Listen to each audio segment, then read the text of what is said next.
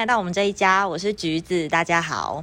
慢慢暑假已经结束啦，欢迎七年级新生进入嘉陵国中的同时，也恭喜原本的在校生都升级成为学长姐了。那橘子最近偶尔啊会经过红洞九年级的教室，已经开始注意到某些班级黑板的角落开始默默出现会考倒数天数了。嗯，我想这可能也是宣告着九年级正式成为一一二会考生的象征。那其实会考啊，跟课业压力不只有九年级会需要面对哦，只是九年级距离会考的距离比较近而已。那升学准备考试，课业压力大概是全台湾的学生都会在国中这个阶段开始需要面对的课题。那新学期的第一集，我们这一家特别邀请到两位今年刚卸下一一会考生身份的嘉陵国中学长姐，回来分享他们过去在准备会考的一些经验谈哦。那就先请两位毕业的神拜们跟大家打一声招呼喽。大家好，我是桌子，我是椅子。好，他们自己取的艺名就是一套的 哦，桌子跟椅子。好，那首先，据我所知，你们好像都是从八升九的暑假开始准备会考的吗？为什么会选择这个时间开始准备啊？呃，因为老师们都说，就这个时候要开始读书了。那你觉得这个时间开始准备是正确的吗？呃，我觉得是对的，因为上九年级之后，大部分的时间其实都在上新的进度，能复习七八年级的东西的时间其实很少。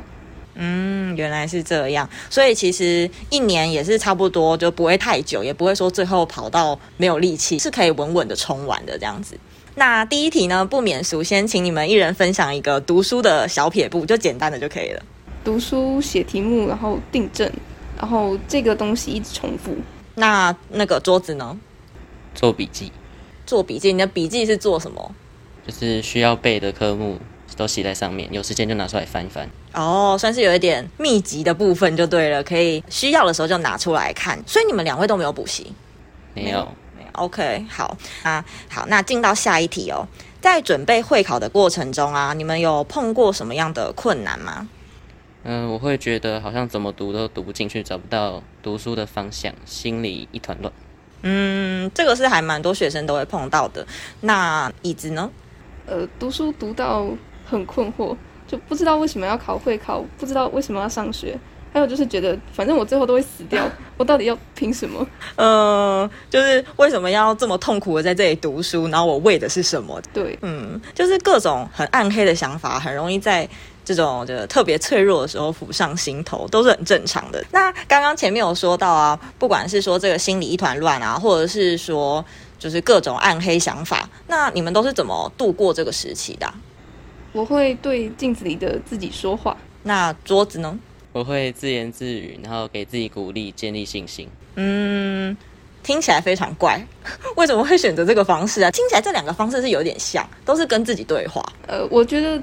跟别人讲自己的内心是一件很害羞、很奇怪的事情，还有就是会怕打扰到别人，嗯，然后这样子的话就可以，呃，比较快的说服自己跨越这个障碍，就不会一直在这里卡着，浪费太多时间纠结。哦，原来是这样，就是可能会有一些自己卡关的问题，自己最知道，所以也只有自己可以帮自己解决这样子。好，那桌子为什么会选择自言自语？因为我们现在很容易被各种外在因素影响，所以要相信自己就变得更重要。哦，原来是这样，确实诶，信心对于一个考生来说是非常重要的。嗯，那我蛮好奇的，你们就不管是对着镜子的自己说话，或是自言自语，不管有没有照镜子，但都是说话吗？你们是真的有说出话来，真的有发出声音吗？有，嗯，有。那你们都说什么？你们可以示范一下吗？很好奇耶。呃，你现在拼的东西就是为了拼你之之后死掉，你住的房子是大间还是小间的？想自己之后上天堂会有那种社区，然后我要住在那种很豪华的别墅里，所以我现在要拼一点住别墅。哦，还蛮特别的，会考成绩跟这个有关。哎，旁边的观众，你不要笑成这样。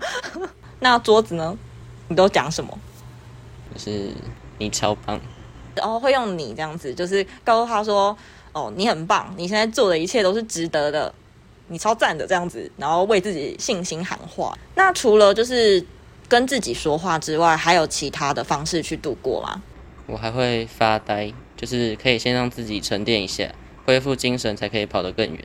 嗯，确实诶，适时的休息也是蛮重要的。那通常啊，你们休息的时间会干嘛？因为据我所知，九年级就是在备考的时候，其实休息时间都很短暂。因为呃，读书其实是蛮耗脑力的，我会靠吃东西来缓解那些压力啊，舒压。桌子也是吗？我也是，也是会吃东西。哇，那你们两个还这么瘦，真的是很欠扁哦。